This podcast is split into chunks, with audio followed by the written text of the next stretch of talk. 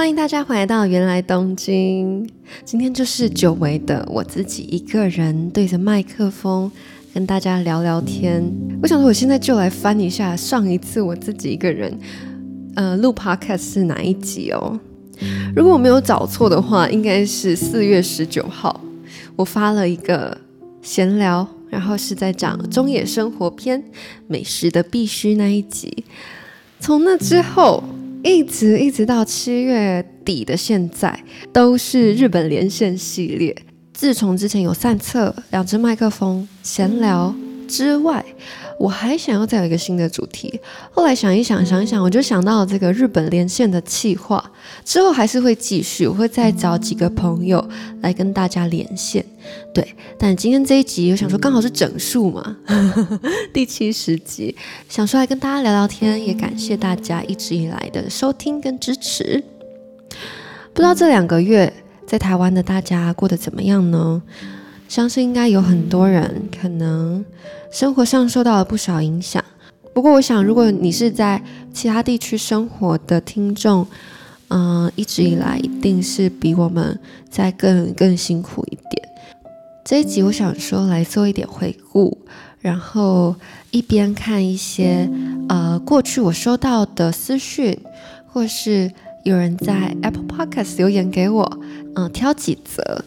来跟大家聊聊，然后也感谢所有呃用文字或任何方式支持我继续做的这个 podcast，然后告诉我你喜欢这个 podcast 的各位听众，我真的觉得像是这样子的事情啊，因为做 podcast 整件事是我一个人在做的嘛。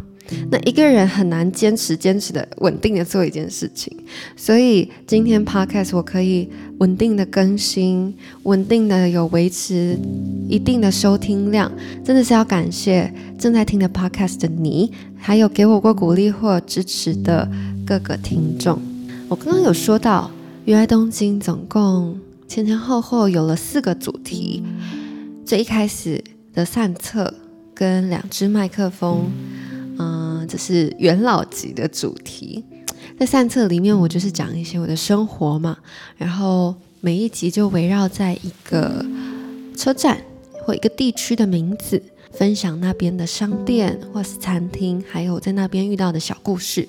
另外一个两只麦克风系列，基本上都是邀请我一些在东京生活过或是日本生活过的朋友来到节目来聊聊天，聊他们的求学分享。或是工作分享等等的，再来的闲聊是我在去年好像是八九月的时候新增的一个主题，那时候分享了更多，呃，是打工体验啊，或是在日本电视台试镜的体验啊，还有一些就是文化祭等等，比较多的是更生活一点的各种尝试，甚至我记得那个时候我还要做一集，好像是什么超商咖啡吗？如果大家有兴趣的话，如果你还没有听过闲聊系列，或是我刚刚提到的任何系列的话，都欢迎返回去、以前的集数去收听。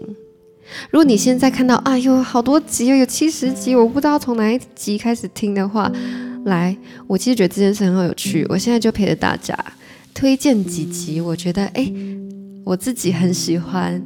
那个地方，或我很喜欢那一集，你可以啊听听看。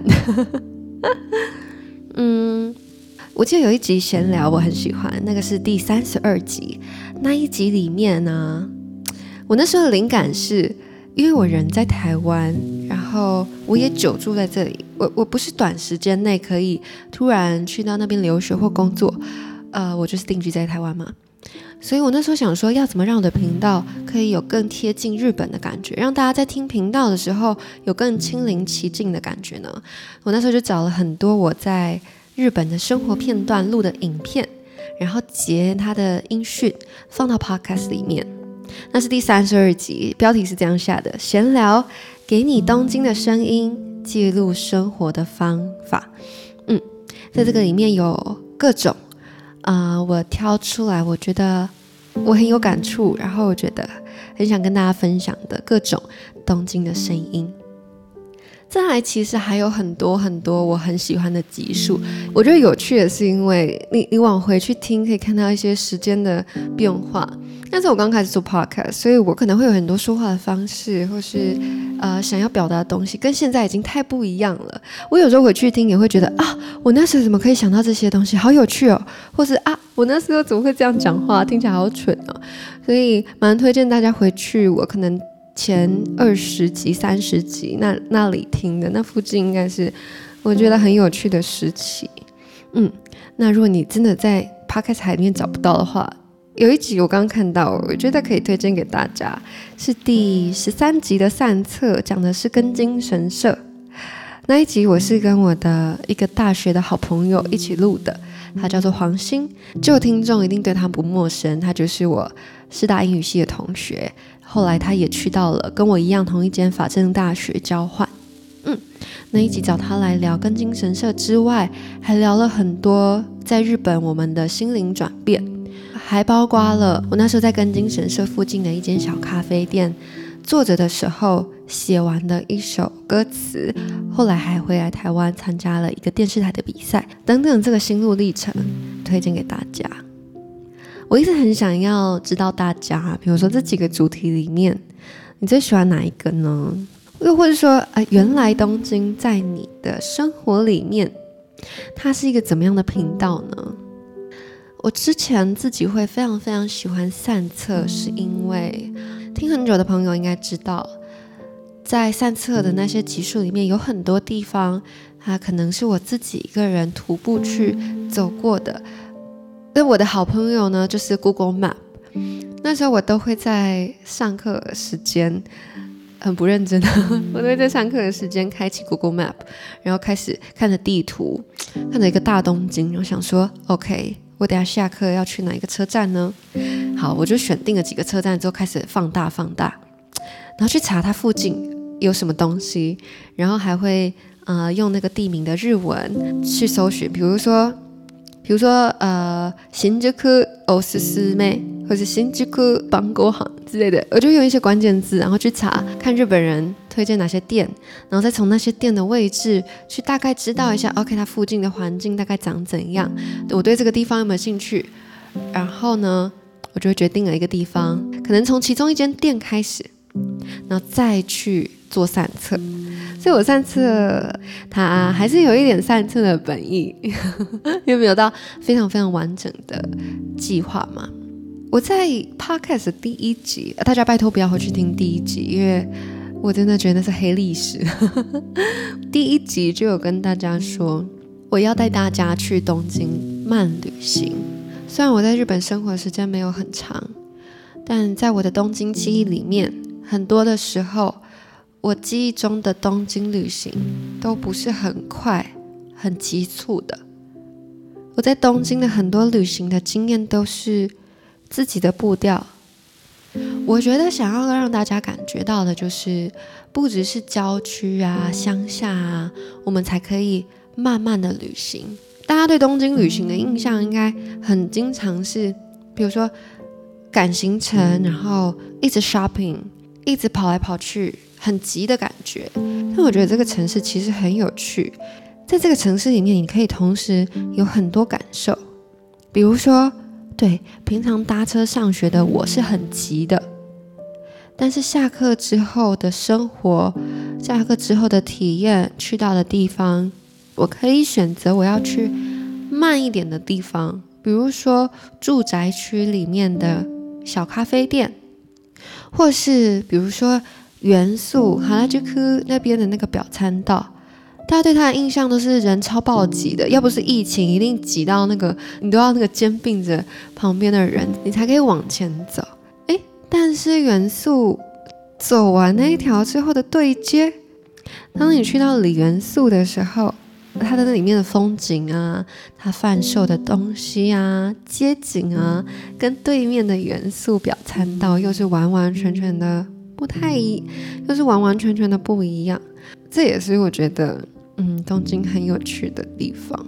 我前阵子翻到我第二次去交换的时候，呃，我在明治大学修了一堂英文作文课。诶，大家一定现在想说，你干嘛在日本修什么英文作文呢、对，我自己也觉得很荒谬。诶，因为完全是因为我的主修在师大是英语系，所以我那时候交换了两次，我欠的学分太多了，我只好在日本修作文课去抵学分。诶，不出所料的那堂课是真的很荒谬。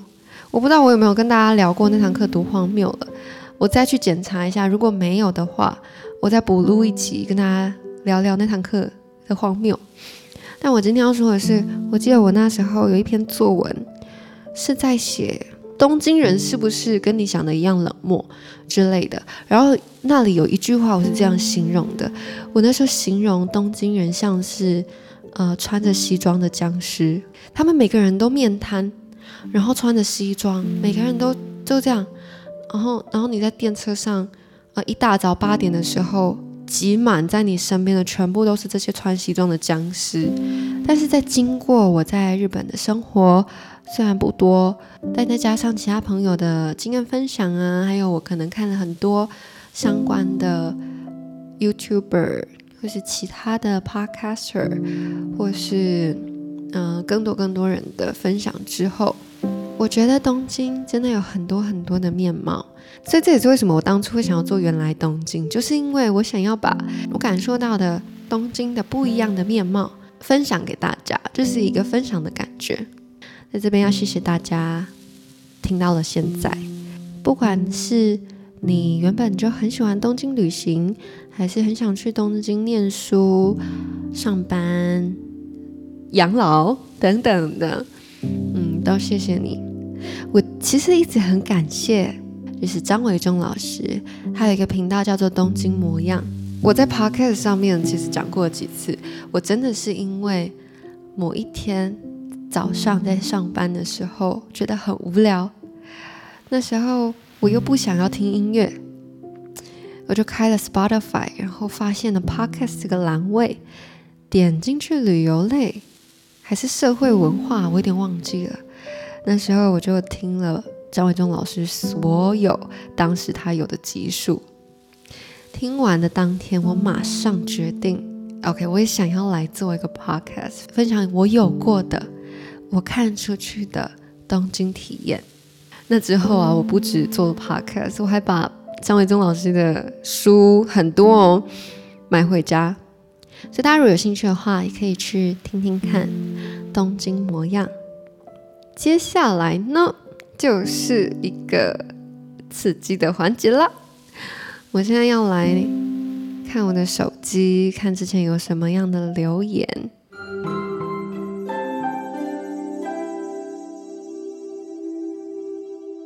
有一个人说，超爱片头的冰块声，内容会想到自己在日本交换的生活，很疗愈。不能出国听一听，也能过出国的瘾。首先，不知道有多少人也很喜欢那个冰块声呢？对，没错，我就是一个冰块成瘾的人，我真的超级爱吃冰块。然后那个冰块声就是我当时灵机一动的想法，所以我就做了那样子的片头，自己在租屋处录了冰块声，录了水声，然后让它当做是呃咖啡加冰块的感觉。我也听了好多人跟我说：“哎，你那个冰块声好疗愈哦。”不知道你有没有觉得冰块声很疗愈呢？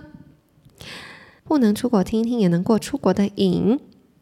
没错，现在真的是不知道还要多久才可以出国。尤其我在说的是日本嘛，那日本最近奥运也开始了，大家有在收看奥运吗？奥运可以举办，一定有好的地方，但不好的。也是不能忽视，好像最近日本的疫情又是越来越严重了，让我们希望它不要失控，然后大家都平平安安的。还是希望可以早一点去到日本。这个东西从去年感叹到现在还在感叹。好，下一个留言说，晚上边整理房间边听，很悠闲，有置身日本的感觉。然后。他他好像也是一个要去交换的人，但一直不确定什么时候可以去，所以可以透过这个节目，哎，感受一下交换生的感觉。很多人跟我说，他们会一边做的事情，像好像也有人是一边洗碗一边听，一边化妆一边听，或是通勤的时候一边听。其实我当初要做这个频道，呃，蛮重要的一点就是我希望这个 podcast 是让大家听的时候可以非常的无压的听。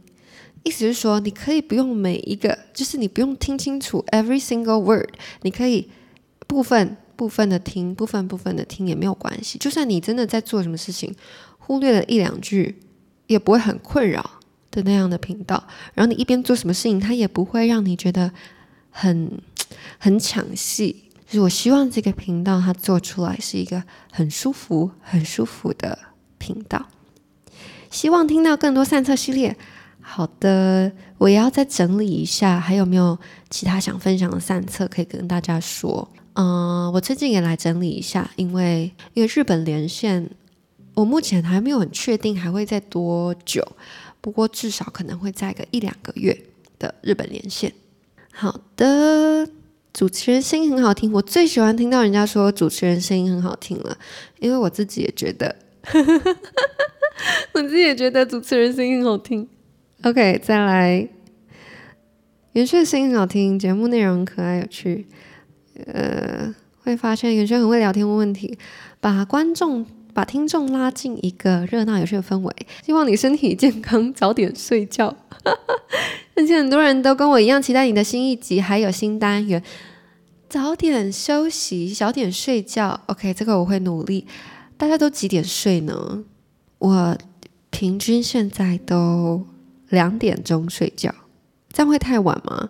我的设计师帮我剪头发的设计师都说我头发越来越少。他每次帮我剪头发的时候，就会看我的发量，说：“诶，你大概是是几点睡？”诶，超准的。再有一个忠实观众想要说说喜欢，传达加油的能量，我觉得。表达加油啊！不管你是用任何形式说“哎，加油”，然后称赞任何一部分，都对创作者来说是一个很大的、很重要的支持。我每次看到有人跟我说“啊，呃，很喜欢什么什么什么”，或是“加油”，我觉得你要继续做什么什么什么，我都会觉得 OK，那我要继续做。再有一个，再有一个留言，我真的觉得。诶，他留言在一个很及时的时候，那时候我是真的有一点决定要，就是大概让这个频道告一个段落。不知道大家有没有印象？四月初的时候有一集，那时候刚好是我生日前后吧。我那时候有说，我不知道这个节目还会多久，然后很可能在一个我嗯想要它结束的时候，可能就会告一个段落了。然后那时候我就收到了这样的留言，他问我说：“原来东京日后的打算？”好，他是这样说的：我很喜欢日本和你的声音，以及每次收听的时候带给我的平静感。对，我真的觉得平静感是，嗯，可能我自己很需要吧，所以把它呃呈现在 podcast 里面。在我学生的毕业前夕，几乎每天洗澡和睡前都在听《原来东京》，是你和《原来东京》陪我度过学生的最后一个阶段。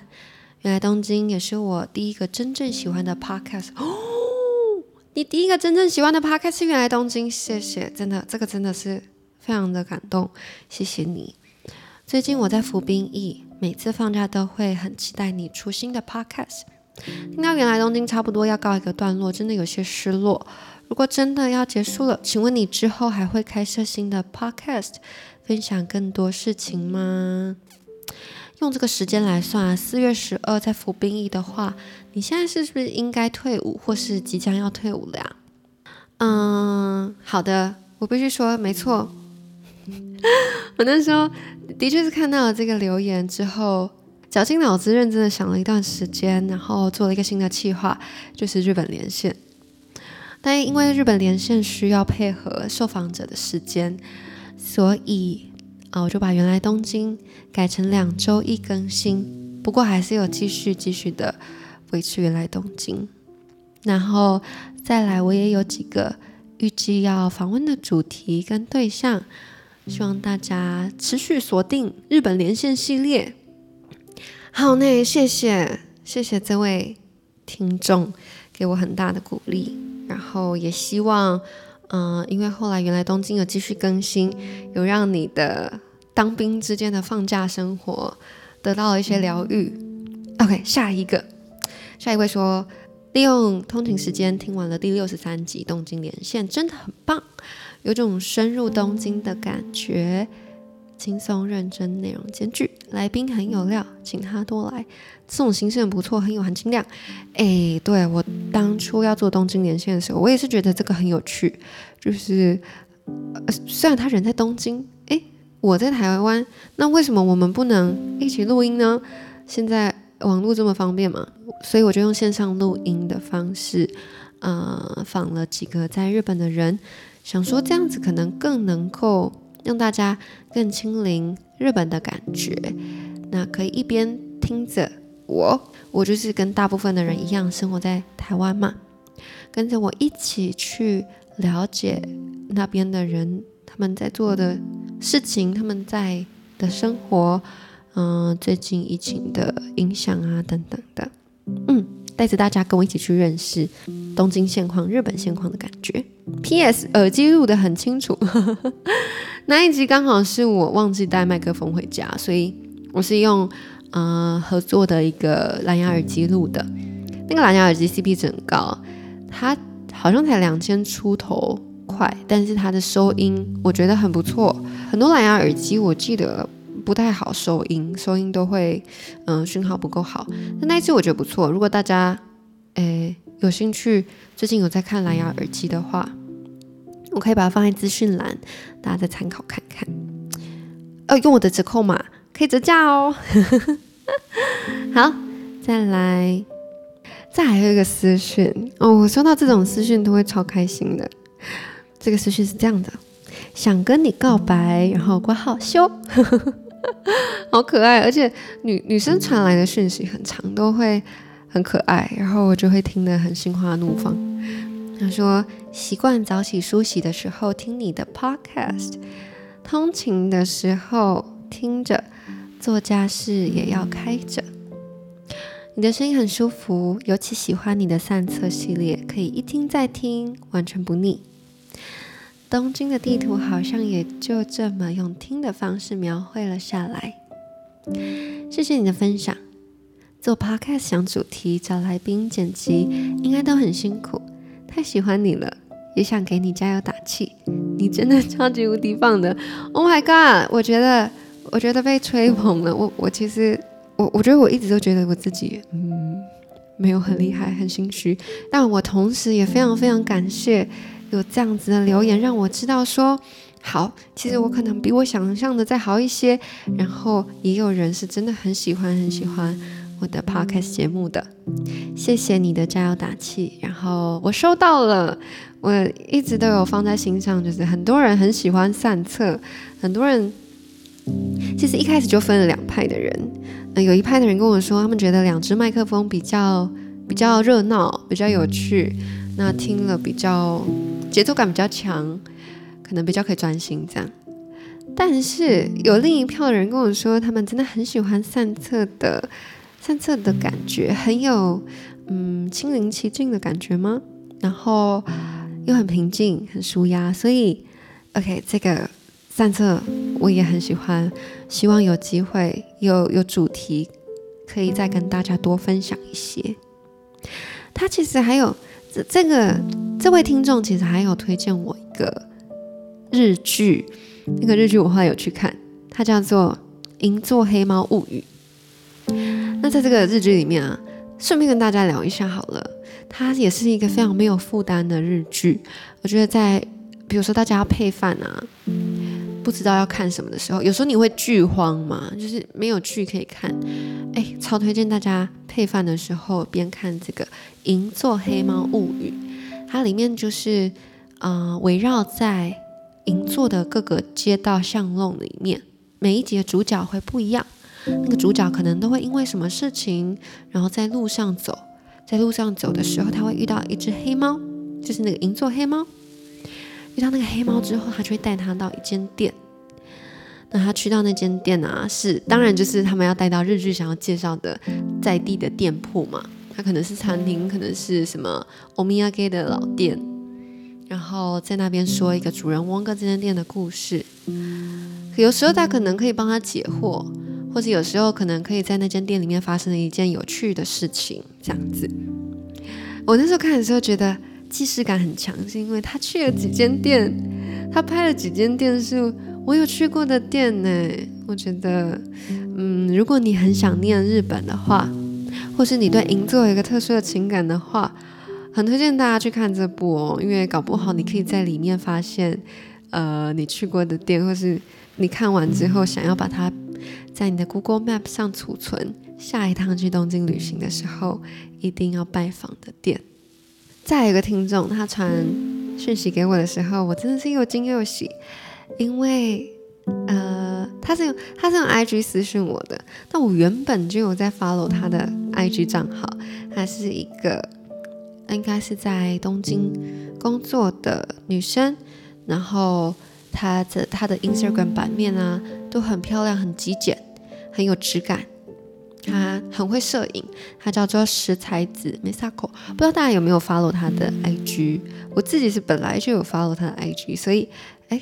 收到他私讯的时候，我那时候就诶又惊又喜。他说很喜欢你谈话时的背景音，虽然你曾说过是想让讲话的杂音不那么明显，但觉得很像环境很舒服。因为听说 Podcast 不像其他社群平台能够直接听到听众数据，所以想浮上来给一些回馈，希望节目能持续进行下去，之后也会继续默默支持的。我那时候真的觉得天呐天呐，真的好温暖哦！因为其实真的做 podcast，它有很多数据啊、演算法啊，或是回馈的方式啊，都还是非常的不清楚的。呃，所以其实一直以来，我觉得听众的回馈很重要，然后也是一个很直接、很直接的支持。短短的一些加油啊，或是你有我喜欢什么啊，什么什么都可以。对然后背景音也是，很像很多节目都会有很丰富的背景音效、音乐等等。但因为我真的觉得我想要呈现就是一个很平静的感觉，所以我就自己做了一个很没有存在感的、很舒适的背景音乐。嗯，谢谢这位听众。我还有收到一些像是，比如说。嗯，可能有些人被问你最近常听的 podcast 节目，还是呃列出三个你最喜欢的 podcast 节目，有时候就会哎被列进去，感觉非常非常荣幸。我还曾经看过有人在他的记事本里面，对，里面画了一块。那么 Podcast 最喜欢之类的，然后就挑了几个上去。我记得他好像还有把节目画上去，还是有把那个图片印出来。总之，我就觉得天哪，这个太感动了！我被记录在别人的手账里面呢，这真的是很开心。好啦，今天大概就是要跟大家说这些，然后希望大家以后如果有任何想要跟我说的话。或是你有想听什么，或是你听完我的原来东京之后有什么想法，真的非常欢迎大家可以到 Apple Podcast 留言，或是呃私讯我的 Instagram 都可以，我几乎都会看所有的回复，所有的私讯，只要我只要我有发现，我几乎都会看私讯，然后也会回复。今天就大概先到这边，让我们一起期待原来东京之后更多的。节目，那我们就下下周见，拜拜。